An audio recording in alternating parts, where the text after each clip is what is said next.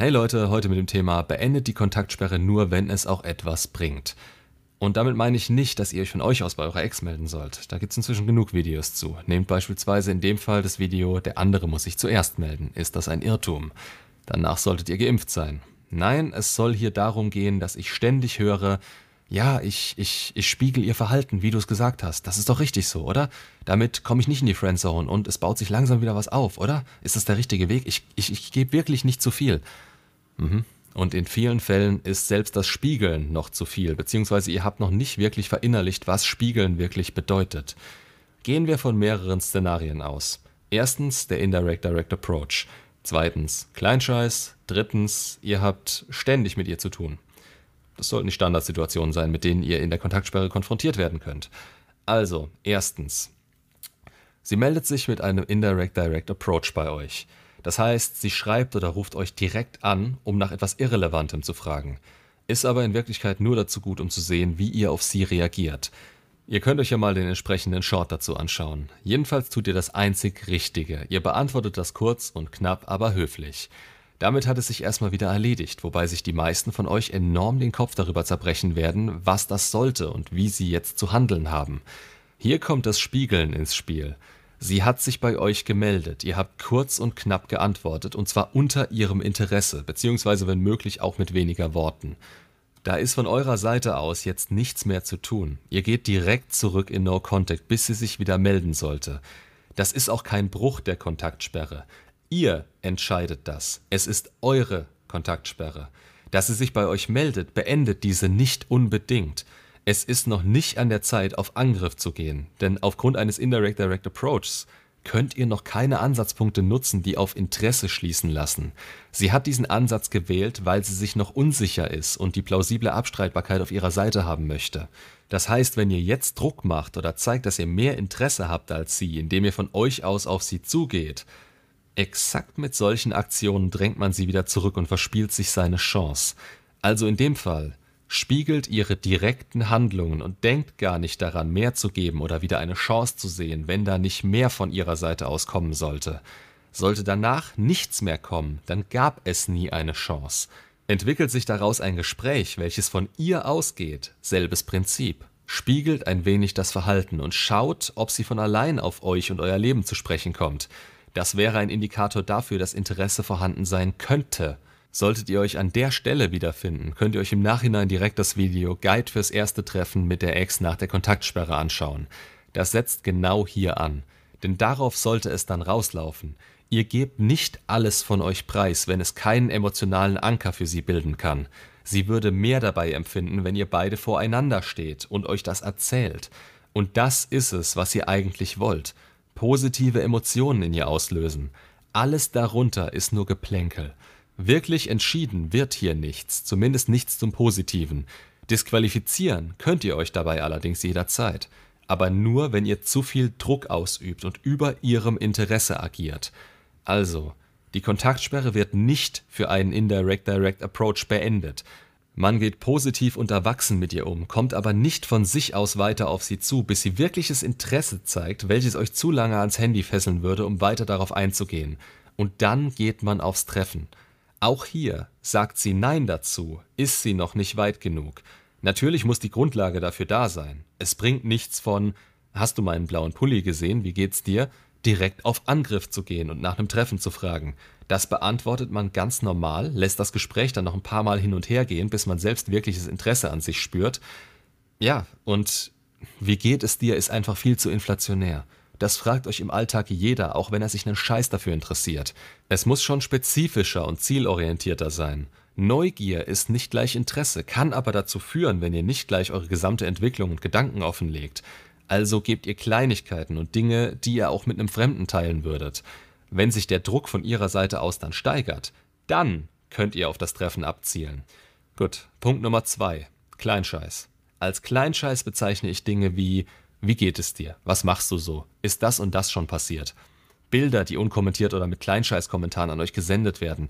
Das ist einfach nur das Suchen nach Aufmerksamkeit oder der Versuch, euch in der Rückhand zu halten. Dazu kann es sowohl direkt nach der Trennung als auch nach einem Indirect Direct Approach kommen. Sowas ist kein Grund, immer wieder aus seinem Fokus auf sich selbst herausgerissen zu werden, und das Gegenüber gewöhnt sich mit der Zeit daran, dass es das mit euch machen kann. Hier gehören klare Grenzen gesetzt, kommuniziert, und dann muss man sich selbstverständlich auch daran halten. Schaut euch dazu gern das Video Wichtigste Eigenschaft als Mann, Grenzen setzen an. Solches Zeug kommt immer dann, wenn ihr langweilig ist oder sie in ihrer Bindung getriggert werden sollte. Allerdings bringt euch das nicht weiter, da sie damit jederzeit das Gefühl haben wird, dass ihr da seid. Ihr gebt ihr damit nicht den Raum, den sie bräuchte, um euch vermissen zu können. Vergesst das eine niemals. Ihr seid dafür verantwortlich, was ihr tut und wo ihr steht, beziehungsweise dafür, danach zu handeln. Wenn ihr euch darauf einlassen solltet oder immer wieder aus der Kontaktsperre heraus auf solche Kleinigkeiten eingeht, dann seid ihr selbst schuld, dass sie dieses Spiel mit euch spielt. Sehr oft spielt sie das übrigens unterbewusst. Die wenigsten machen das mit voller Absicht und wissen, dass sie euch hiermit nah bei sich halten, um besser loslassen zu können. Es ist einfach relativ normal für sie, weshalb sie aus der Gewohnheit heraus nicht davon abweichen. Diesen Kreislauf durchbrecht ihr nur mit vollkommener Klarheit. Ihr wollt keinen Kontakt, das tut euch nicht gut, das soll sie bitte respektieren. Punkt. Jetzt Punkt Nummer drei. Ihr habt ständig mit ihr zu tun. Bedenkt eins, die Kontaktsperre ist zu 90% für euch, für eure Unbedürftigkeit und für euer eigenes Glück. Die restlichen 10% lösen bei ihr Ungewissheit aus, ob ihr noch verfügbar seid und geben ihr Zeit und Raum, um euch zu vermissen. Dass ihr sagt, ihr könntet teilweise keine Kontaktsperre machen, weil ihr Kinder habt oder mit ihr arbeitet, das ist lächerlich. Ja, dann fallen vielleicht 5% auf ihrer Seite weg. Und jetzt? Wollt ihr euch den Mist trotzdem weitergeben und in eurer Negativität und eurem Selbstmitleid versinken?